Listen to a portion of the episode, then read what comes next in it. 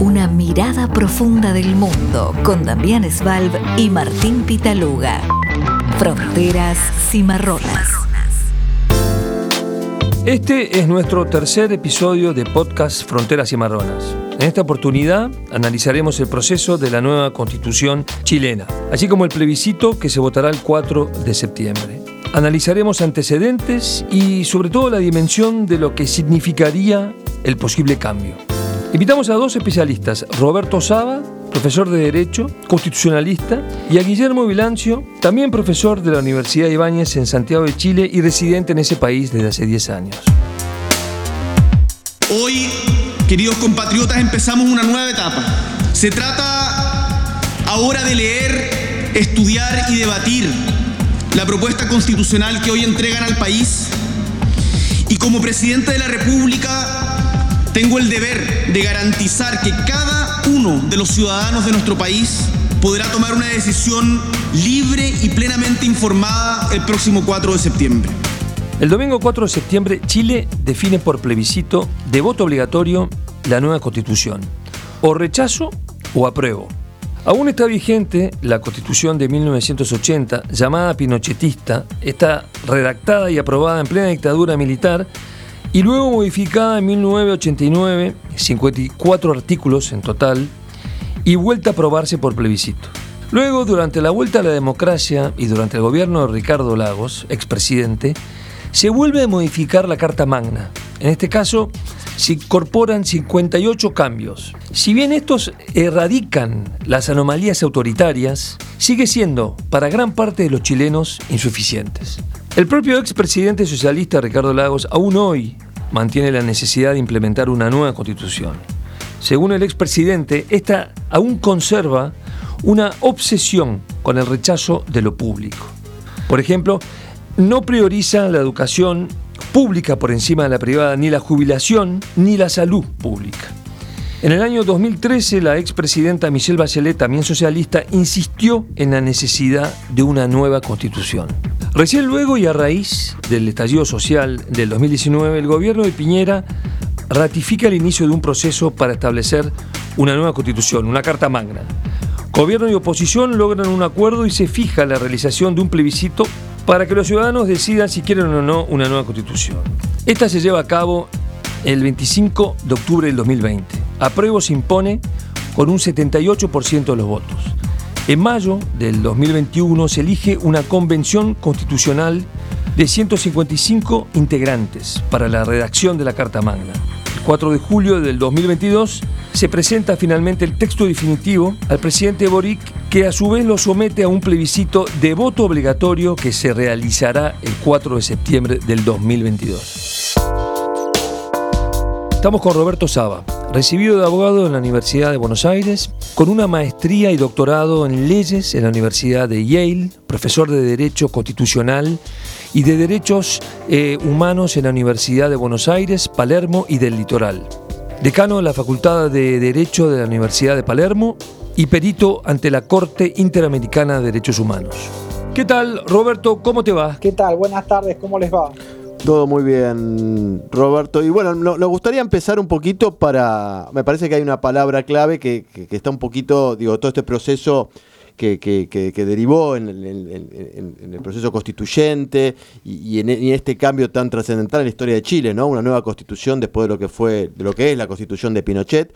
Y quizás la palabra que quizás no, todavía no, no, no, no ha entrado en, el debate o, lo que más cuesta es la palabra consenso. No sé si vos coincidís con eso. De hecho, hay alguna información de que, bueno, Boric está preocupado en eso, más allá del plebiscito, y está buscando acercar posiciones porque él necesita, más allá de ganar o perder el plebiscito, me parece Chile necesita una constitución lo más, eh, lo más aceptada posible. Eh, ¿Vos creés que ese proceso está a tiempo de darse o, pensás que, como dicen las encuestas, esto puede llevar quizás a, traer una división aún mayor ahí eh, en Chile? Mira, la verdad que se me hace difícil que haya espacio a esta altura del proceso para, para arrimar posiciones, salvo Digo, porque básicamente ya hay un texto eh, aprobado por, por, la constituyente y, un plebiscito en ciernes para el 4 de septiembre. Por lo tanto, ya no hay, no hay mucho que, hacer eh, respecto de los acuerdos reflejados en el texto. Lo que sí puede suceder, que como digamos, uno sigue más o menos el debate en Chile, puede suceder que haya acuerdos para el caso de que no eh, haya mayoría para aprobar el texto, digamos, para que la mayoría sea una mayoría a favor del rechazo, que parece según las encuestas que sería probable, digamos, hay, los números varían, pero hay un número elevado por el rechazo y un número elevado de indecisos. Este, por lo tanto, yo te diría que más que lograr acuerdos este, previos sobre el texto, lo que creo que quizá lo que se está discutiendo es lograr acuerdos para el caso que haya rechazo. Eh, y eso sí creo que hay conversaciones. Es decir, que si llega a haber un rechazo en las urnas, eh, no, no, no, no abortar directamente la posibilidad de una nueva constitución, sino intentar ahí sí, bueno, llegar a unos acuerdos programáticos en ese sentido. Claro, acá hay, hay varias, varias opciones, digamos. Eh, una que, se viene discutiendo, por lo menos en el debate público en Chile, es la posibilidad de, eh, eh, incluso aprobando, perdón que vuelvo para atrás, incluso aprobando, ver la posibilidad de hacer una reforma constitucional. Ah, esa es una posibilidad. O sea, incluso cuando gane el apruebo, pero que gane por, una diferencia, quizás a esto se refieren con, las negociaciones de Boric, no sé. Este, si, ganara el, apruebo, pero fuera en una elección muy polarizada, que es lo que se puede prever, eh, bueno, para no, para no generar, digamos, este estrés político en, la, en la, comunidad, este, ver si se puede trabajar en, una, en reformas posteriores. Esa es una posibilidad. La otra es, eh, bueno, trabajar en la implementación. O sea, ok, aprobemos este texto, pero a los que tengan algunos temores respecto de algunas cuestiones puntuales, trabajemos sobre la implementación de la Constitución. Eso respecto de, si saliera el apruebo, pero en, un, en, una elección muy, muy reñida. Ahora, si gana el rechazo, eh, yo estuve en junio por allí con constituyentes incluso de la derecha que eh, estaban de acuerdo en continuar las negociaciones y la conversación incluso a partir del texto existente. Con lo cual puede que eh, las conversaciones sigan incluso a partir de un rechazo, porque eh, es muy difícil, yo creo, hoy en Chile volver a establecer para siempre la constitución del 80, ¿no? Ok, entonces en ese sentido vos no pensás que esto puede ser utilizado quizás como una, un arma política, quiero decir, una derrota de la constitución o una no aprobación podría ser quizás utilizada por la, derecha, digamos, como un, algo para, para desgastar al gobierno de Boric o para o, dejarlo un poquito digo, debilitado por eso. ¿No, ¿No pensás que eso pueda pasar? ¿Pensás que, que ya es, es, eh, es, inevitable este proceso de reformista? Eh, mira, yo creo que lo que es inevitable es eh, la el, el restablecimiento, igual la que va a estar vigente es la del 80, con la reforma del 2005, ¿no? Pero lo que no creo que sea posible es eh, abortar por completo la idea de una, de, una reforma constitucional o incluso de una nueva constitución en Chile. Eh, esto acordate que no es un proceso que empezó con las revueltas del 19, sino que empezó mucho antes. Ya en el gobierno de Bachelet se empezó a trabajar en una reforma. O sea, eh, que yo creo que es prácticamente imposible eh, políticamente hablando, eh, volver a un, punto, digamos, anterior a, los, debates de, un cambio constitucional. Yo creo que van a seguir las conversaciones y ya te digo, la derecha eh, ha dicho, y yo, yo lo escuché personalmente a convencionales de la derecha, decir que incluso ante un rechazo, las conversaciones para un cambio constitucional seguirían. Así que yo creo que esto es un proceso, eh, no, no sabemos cómo va a salir, pero no creo que sea posible volver a un punto anterior al inicio de este proceso. Roberto, la mayoría de los chilenos está claro lo que decís, quieren una nueva constitución, 80, casi 80% de, de los chilenos, ¿no? Se votó en el plebiscito anterior.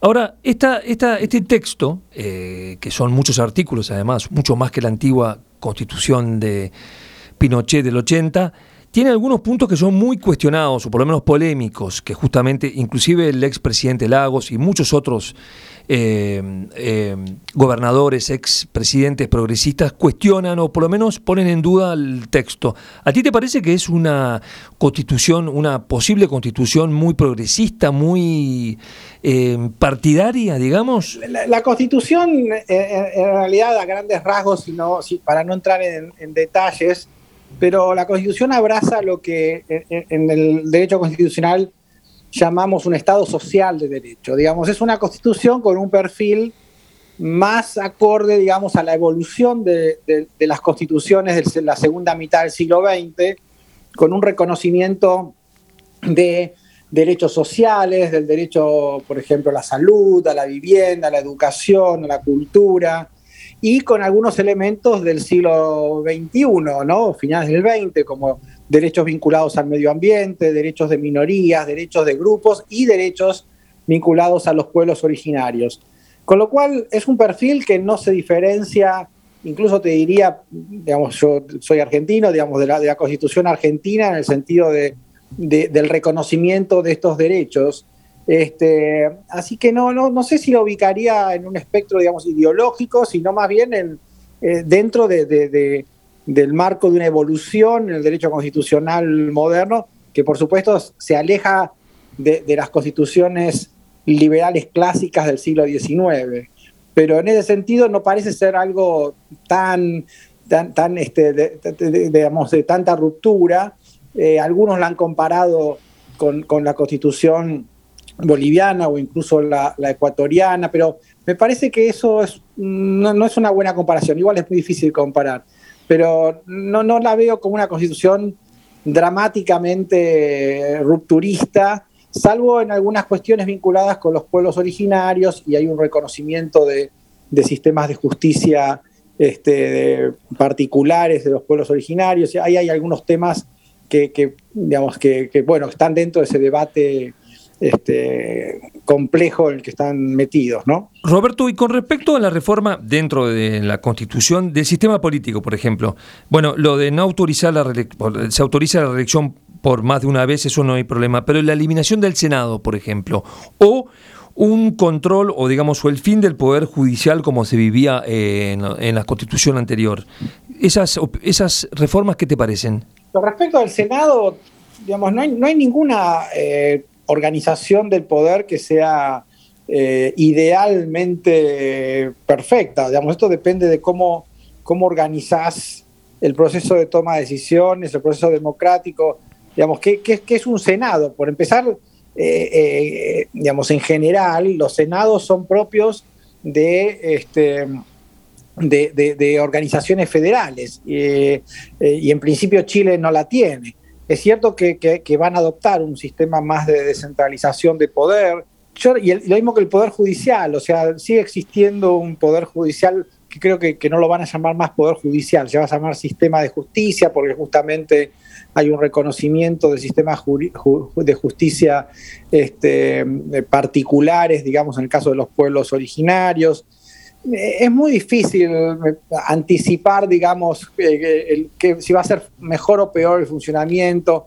Este, yo la verdad que esas, esas justamente las reformas institucionales, por supuesto, hay, hay, hay, mejores y peores o, hay sugerencias, este, pero son muy difíciles de prever cómo van a funcionar. Este, me parece que, digamos, mm, no, no, son las razones por las cuales esto eh, puede llegar a ser rechazado. Yo creo que el, mayor rechazo lo provoca eh, justamente una, idea de que esta constitución este, se aleja del modelo eh, clásico de un Estado liberal que, se aparta, digamos, del, sistema económico, que se, declara presidente. Digamos, e, en cambio, no, es una constitución, como te decía, de un Estado social, con un Estado que asume obligaciones, que reconoce derechos que implican acciones estatales, políticas públicas, recursos, eh, es una constitución que eh, habilita un Estado mucho más activo, digamos. Y, yo creo que este, este en el fondo me parece que es lo que más preocupa a sectores que piensan que el Estado debe tener un rol más eh, marginal. Roberto, muchísimas gracias por, por, clarísimo además tus explicaciones, tus opiniones. Y bueno, este, nos estaremos viendo dentro de 20, creo que son más o menos 20 o un tiempo, unos días, la, la el, este... el, 4 de septiembre. El 4 de septiembre es el plebiscito, así que sí, estamos a, a 15 días. Bueno, muchas gracias, Roberto, muchas gracias por, por tus opiniones y tus, este, tu análisis sobre, sobre este tema. Y nos estaremos viendo. Gracias, Roberto. Bueno, gracias a los dos, un abrazo. Estuvimos hablando entonces con Roberto Saba, eh, especialista constitucionalista argentino, pero muy empapado con la situación chilena. Fronteras y Marronas, con Martín Pitaluga y Damián Svalb.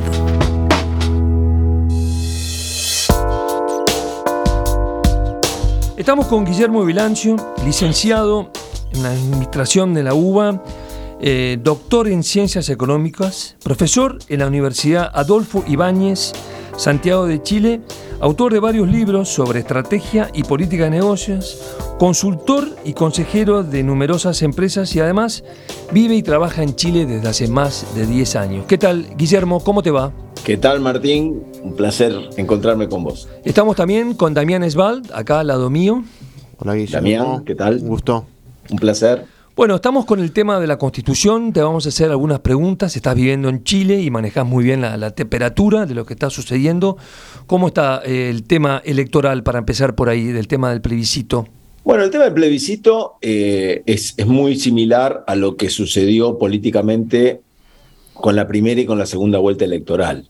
Es decir, no, no, más allá de que la constitución sea hoy una, una casi una excusa, no es claramente un, plebiscito constitucional, sino que tiene un gran condimento ideológico.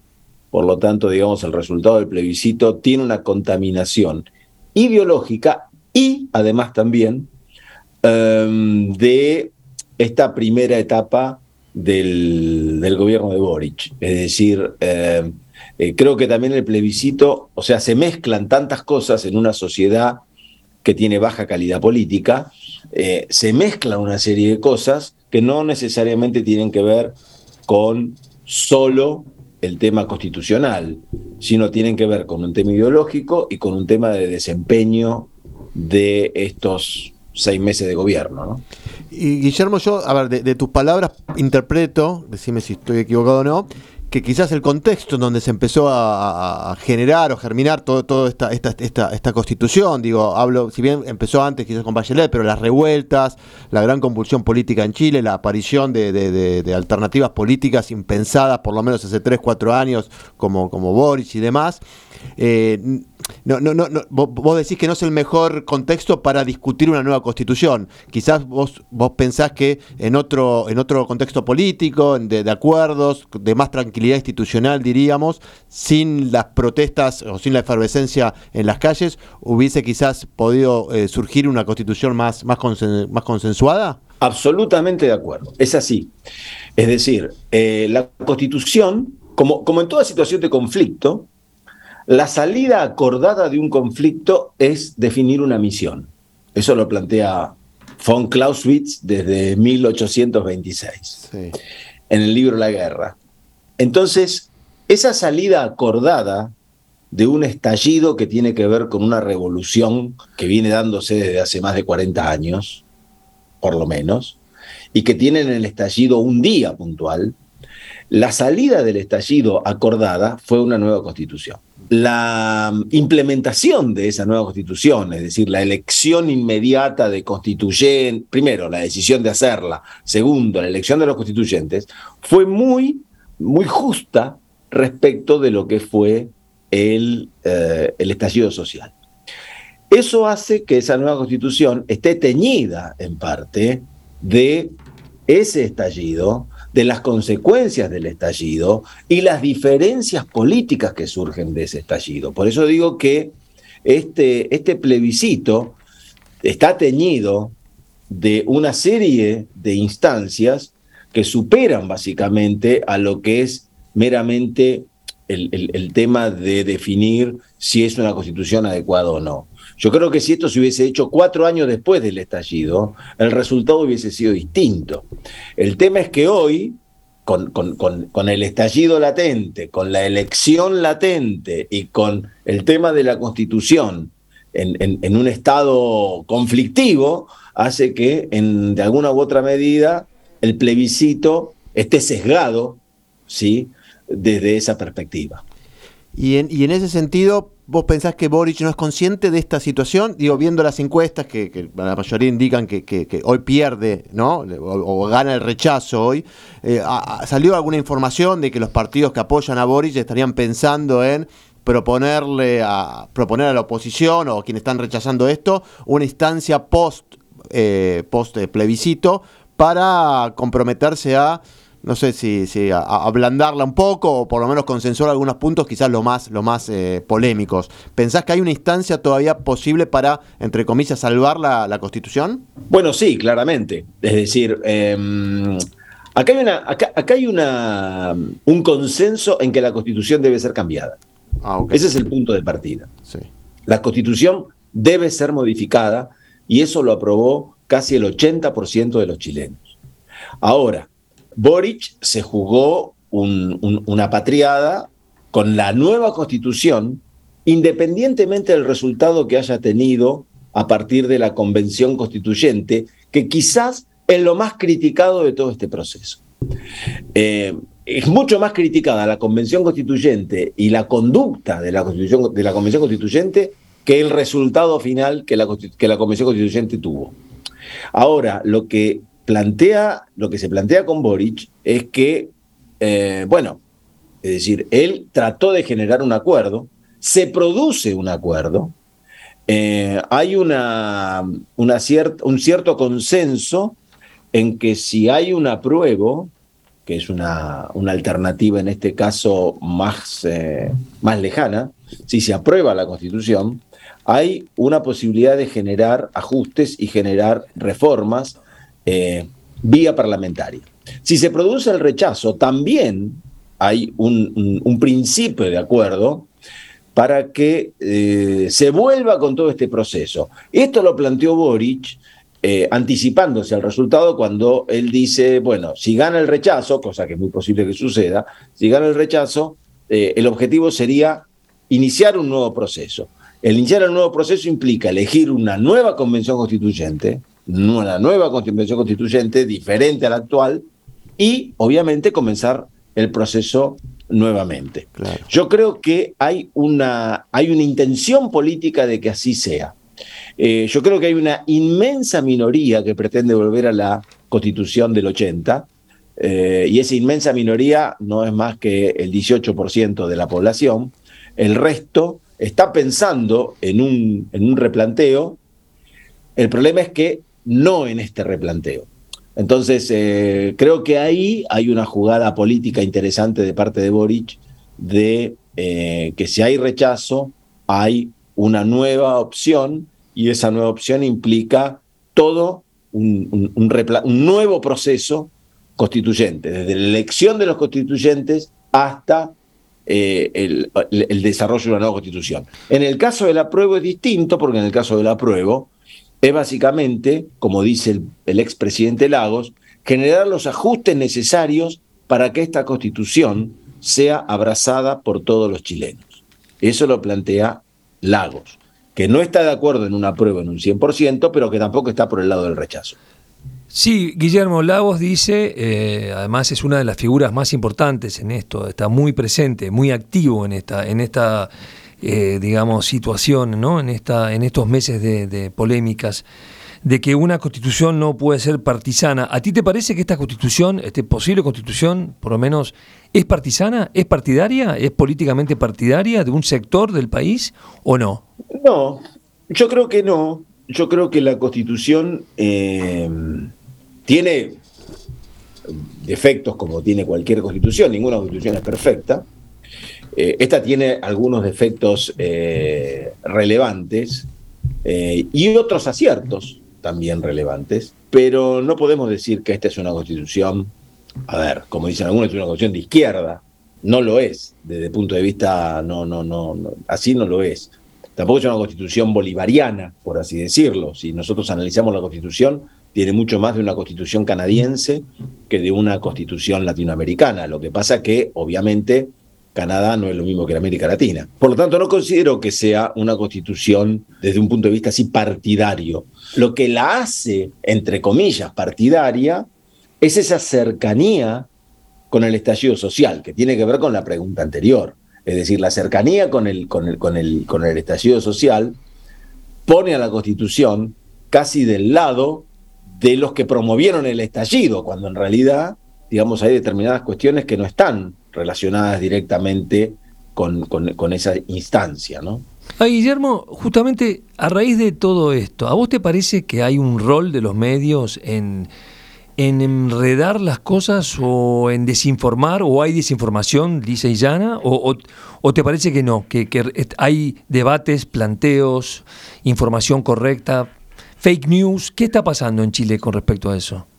A ver, eh, los medios, yo digo, por ejemplo, Televisión Nacional tiene un programa donde habla de la Constitución y eh, plantea lo que es la Constitución sin opinión, es decir, y la, describe. O sea, hay información acerca de lo que es la Constitución nueva y de cuáles son los temas. el gran problema es que primero, la gente ni escucha ni lee esa constitución.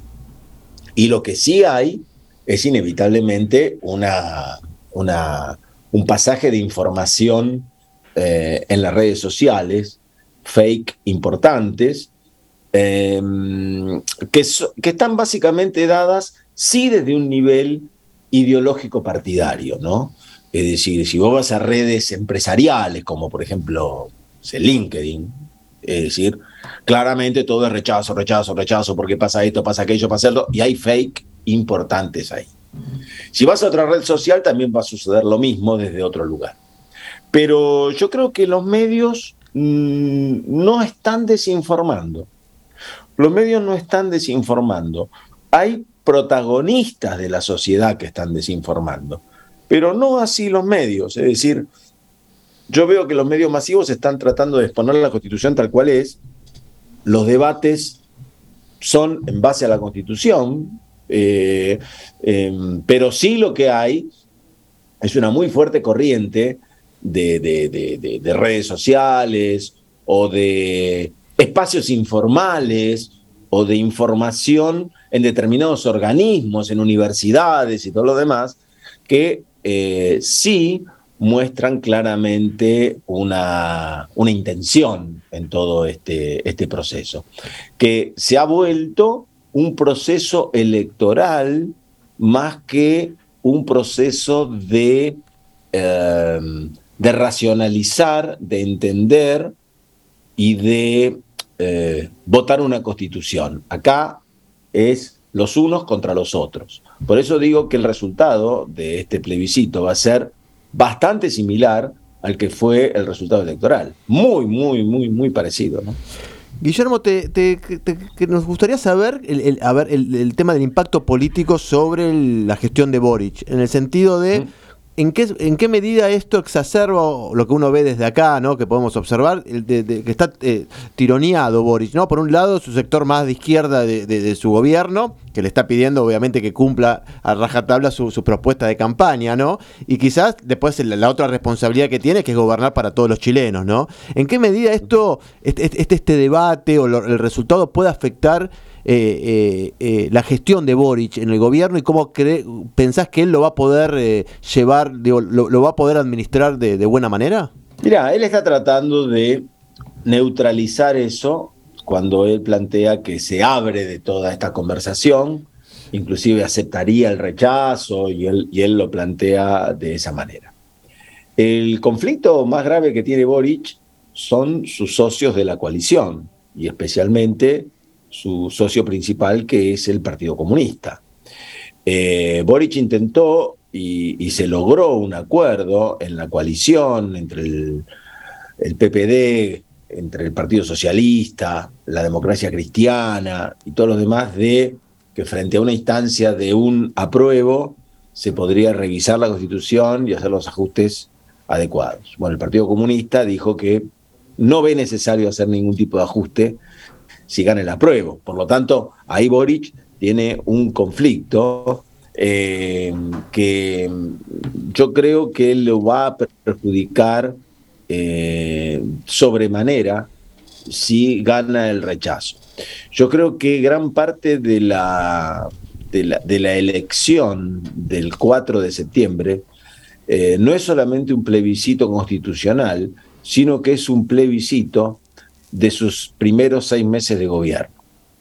Sus primeros seis meses de gobierno no fueron ni malos ni buenos, lo que pasa es que se resaltó posiblemente más todo lo malo que lo bueno, y todo lo malo tiene que ver con los aspectos económicos, inflación y todo lo demás, que obviamente tiene un impacto, lo, internacional tiene un impacto sobre la realidad chilena, pero mm, eh, de ganar el rechazo, Boric vería, digamos, aún más restringida su posibilidad de eh, instrumentar las medidas que en definitiva él tenía pensadas. Hay que considerar que su plan de gobierno se fue modificando. Yo no quiero decir esto que haciendo un parangón, un, paralelo con lo que sucedió con la Argentina de Menem, ¿no? La Argentina de Menem había ganado un peronista y de pronto se transformó en, un modelo neoliberal de golpe. Em, lo de Boric se pensaba que iba a ser un poco más radical, no es tan radical como se pensaba, desde el punto hasta inclusive de poner al ejército en la macrozona, es decir, hizo cosas que posiblemente serían impensadas para, para, para, su modelo de gobierno, pero un rechazo aún acentuaría aún más esa, esa diferencia. Boric está tratando de ser en lo posible pragmático. Eh, por eso trata de alejarse un poco de esta problemática. No está apareciendo en los medios profusamente, él no está hablando a favor de la nueva constitución ni en contra de la nueva constitución, por lo tanto, él trata de apartarse de todo este proceso. Y bueno, pero creo que sin ninguna duda lo va, lo va a afectar, ¿no? Guillermo, sabemos que, bueno, que Michelle Bachelet, que es con una imagen muy alta en Chile y en el mundo también, es partidaria del apruebo y que también Ricardo Lagos no definió su voto, por lo menos este, está en, en, tapete. ¿Qué figura eh, chilena está eh, arengando el rechazo? Bueno, Bachelet y, Lagos son los que, entre comillas, dijeron que eran como los medios y, y, el común de la sociedad decía que eran como los padres de Boric, ¿no? Sí. Acá apareció un concepto muy raro que es el concepto del amarillo. ¿Quién es el amarillo? El amarillo es la democracia cristiana y la socialdemocracia que se plantean como neutros, que se plantean como progresistas, eh, y que sí lo son en algún punto, y que se plantean contra, digamos, los contenidos eh, más fuertes de la Constitución. Entonces, no hay un líder, así como puede ser Lagos, a la que la gente está esperando que diga aprueba, rechazo. Primero dijo que iba a rechazar, después dijo que iba a después dijo que no iba a rechazar y que tampoco iba a aprobar, después dijo que iba a estar más cerca del apruebo que del rechazo. Bueno, Lagos está en esa, en esa instancia confusa, Bachelet no. Pero del otro lado no hay una figura concreta. Es decir, obviamente la figura, las figuras de ultraderecha no son las figuras relevantes en este proceso porque la ultraderecha no, no, no, no, no tiene más del 15-18% de los votos. Pero creo que aparecieron estos amarillos que en realidad son, como diría el cuarteto de Nos, son en el ángulo de la vida, son la bisectriz. Entonces es como que no son ni de un lado ni del otro. Clarísimo. Entonces, estos tipos, eh, con, con, bastante buen criterio y con y con intelectuales relevantes en, sus filas, progresistas, eh, de socialdemócratas y demás, son los más críticos y son los que están teniendo más presencia en los medios, en, organismos eh, empresariales, sociales y demás, y ejercen una presión relevante. Guillermo, bueno, eh, muchas gracias por, por tu aporte eh, fundamental. Vos vivís en Chile hace muchos años, así que es importante ese termómetro, esa, esa idea de lo que está pasando. Y eh, te mandamos un saludo muy cordial de parte de Fronteras y Marrón. Gracias, Guillermo. Bueno, gracias Martín, gracias Damián y bueno, a disposición para lo que, que ustedes requieran. Muy bien. Abrazo. Por acá pasó entonces Guillermo Vilancio, profesor y periodista argentino radicado en Chile desde hace 10 años. De esta manera terminamos nuestro tercer episodio sobre la constitución chilena, el plebiscito a realizarse el 4 de septiembre. Fronteras y Marronas, con Martín Pitaluga y Damián Svalb.